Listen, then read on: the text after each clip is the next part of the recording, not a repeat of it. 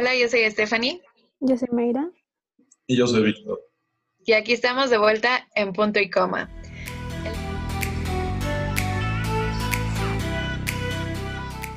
El día de hoy hablaremos sobre Olinka, que es un libro escrito por Antonio Ortuño, donde narra la historia de cómo Aurelio Blanco, que es el personaje principal, se vio envuelto en el lavado de dinero de la familia Flores, teniendo que pagar por una condena a un crimen que no cometió. Las características de este libro pues tienen una narrativa trágica, el género es épico narrativo y algunas temáticas que abordan son la traición, la venganza, el odio, la soledad, el celibato y el compromiso. Para ponernos un poco en el contexto histórico y geográfico, nos ubican en Guadalajara, cuando apenas se iba urbanizando a gran escala. Este, hablan de lugares en construcción llenos de grúas y una época muy distinta para nuestro personaje, pues tras 15 años en prisión no reconoce el mundo al que salió. El autor del libro muestra una impresionante facilidad para situarnos en los lugares que va mencionando. Puede ser una simple metrópoli en desarrollo. Bueno, y entrando un poco a lo que es la historia, Aurelio Blanco, que es el personaje principal, resultó preso por los negocios que hacía su suegro, quien era dueño de una constructora y que poco a poco fue haciéndose de una riqueza que heredaría a su hija, que es Alicia. Alicia era tres años más grande que Blanco. Blanco vivía en una parte de la casa de Alicia que rentaban para ahorrar gastos.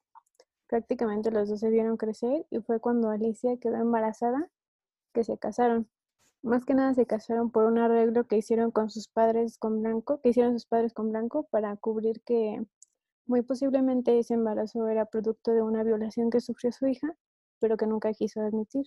Al final Alicia sufrió un aborto de ese embarazo y años más tarde fue cuando nació su hija Carla. Después de 15 años de prisión, Blanco sale unos meses antes de lo esperado y va a encontrarse con su familia quien le dejó muy en claro que no quería volver a verlo desde el momento en el que entró preso. Su hija, ya con 20 años y con una novia, no lo recibió de gran manera a pesar de que dicen que nunca le infundieron odio hacia su padre. Por otra parte, fue a cobrar el dinero a su ex suegro, aquel dinero que le prometió por cada año que pasara en prisión, que se suponía que solo serían dos años máximo, pero se enfrenta con la sorpresa de que no tiene dinero para proporcionarle porque su fraccionamiento Olinga, que fue como el producto de que él fuera a prisión, pues no había tenido éxito. El proyecto en sí había fracasado totalmente. Sí, a lo largo de esta historia podemos notar que hablan de temas muy fuertes y creo que uno de los valores que, bueno, que hicieron falta más que nada aquí en este libro fue la justicia, porque como podemos ver, uh, no se cumplió lo que debió de haber sido. Se inculparon a lo que fue este Aurelio Blanco y no a la familia Flores. Hasta el comisario, el comandante, él supo la verdad que había pasado, tenía pruebas para inculpar a lo que fue la familia Flores y en cambio no lo hizo. Más bien la familia Flores le dio dinero al comandante para que él se quedara callado. Sí, me parece súper Interesante cómo es que el mismo gobierno le dice al señor Flores como de que solo le diera un nombre, ¿no? Para que toda la justicia cayera sobre él y que pues su familia como que saliera ilesa, pero al final de cuentas dio un nombre de su familia, que pues creo que nunca lo llegaron a considerar como su familia, porque pues sinceramente a la familia no se le hace eso, ¿no? Sí, de hecho yo creo ese es un tema como de cierta manera como que lo discriminaba, ¿no? Porque, o lo hacían menos, porque hasta la niña, esta Alicia, en sí se casó con él, pero no porque tuviera un afecto o sintiera amor hacia él.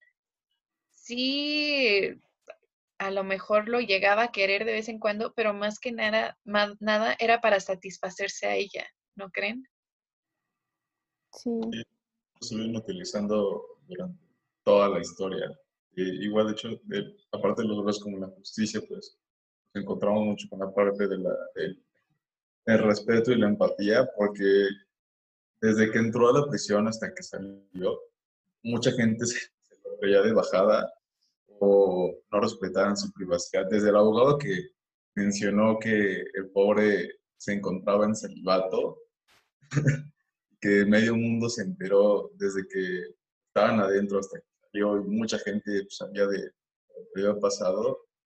Y pues a pesar de eso, había gente que, fue este, empática con él, que no lo trataron tan mal, como el despacho que le comentaban de, eh, oye, nosotros vamos a seguir contigo, este, aun si pagos se llegan a retrasar no sé qué tantos, o la, este, la, la que ayudaba al abogado, el nombre, este, que siempre iba a apoyarlo, entregaba todos los recaditos, todos, todos, los para, para firmar. Creo que este, son de las cosas que ayudaron ahí un poco al personaje no volver. Sí, también, bueno, como dijimos, pues este Aurelio siempre se, siempre se vio envuelto en los problemas que tenía la familia Flores. Y él al estar en la cárcel cada año él esperaba que lo fueran a sacar y al final nunca lo sacaron y vivió los 15 años ahí.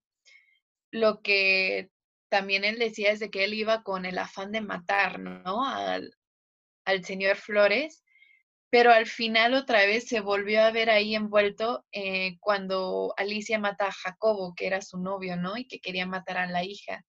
entonces, en modo de defensa, pues Alicia lo mató, pero ahí de nuevo se volvió a ver envuelto y empezó a, moverse para esconder el cuerpo, esconder el carro y hizo todo lo que pudo. De nuevo, se vio como que a sus pies de ellos.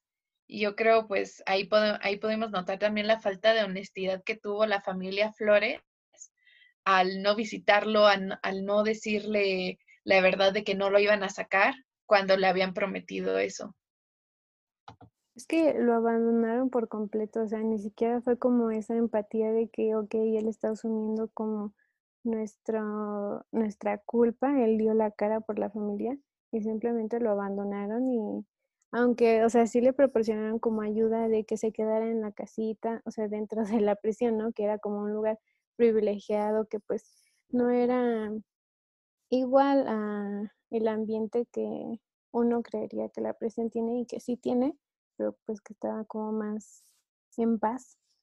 Pero pues al final de cuentas ese dinero que lo mantenía en ese lugar dentro de la prisión era por Alicia, no tanto por su suegro que yo siento que no hizo nada para, para ayudarlo. O sea, se, hay muchas maneras de, de poderlo ayudar, pero simplemente él dijo como, no, pues igual cuando se lo encuentra, ¿no? Le dice, no, pues es que nadie me contestaba y pues ya, ¿qué podía hacer yo? pero sí hizo cuando, cuando le lo amenazaban, ¿no? De que su proyecto y todo, y ahí sí movía así la tierra para que nada le pasara. Pienso que lo mismo hubiera podido hacer, ha podido haber hecho con él. Sí, la verdad es de que no se esforzó tanto. Yo también noté eso, de que pudo haber hecho mucho más, pero en realidad no lo hizo. Lo dejó así como que, ay, pues ya no pude hacer nada y ya. Y bueno, ¿a ustedes qué les pareció en sí este libro? Bueno, este, personalmente me gustó mucho. Siento que la, forma en la que lo narran eh, te deja enganchado desde el inicio y la historia está muy bien estructurada porque lo parece, pareciera lenta porque no, no es realmente no está tan dinámica gran parte, este, pero no, no es pesado. O siento que sí los, los elementos y los personajes los van este, presentando en los momentos justos. ¿Ustedes? Sí, a mí también me gustó mucho. O yo lo empecé a leer y como que no podía dejar de leer porque como que sí te deja picado de que qué pasaría después. Igual porque la historia como tal no te dicen todo de un jalón, o sea, como que te regresan al pasado y te dicen cómo fue que los conoció, cómo fue que terminó en esa familia. Y siento que de cierta manera sí te hace sentir como esa traición de su propia familia política, además de que igual te da una idea de cómo es la justicia en realidad, ¿no? Que puede que una parte de los encarcelados sean víctimas, como lo fue Blanco. Sí, yo también, este, bueno, al principio me parecía, bueno, me confundía un poco en esa manera de que volvían al pasado y al presente, decía, a ver, a ver, ¿qué está pasando? Pero ya después empecé a agarrar la onda y dije, ah, están contando cachos de cada parte de la historia. Y bueno, eso me mantuvo muy entretenida porque dices, no, quiero saber qué pasa ahora aquí, o sí. pero estuvo muy interesante porque cuentan, o sea, como que sí cuentan bien lo que es la historia de cada uno de los personajes involucrados, ¿no? En esta situación y cómo te hacen sentir las emociones por lo que pasó cada uno de ellos.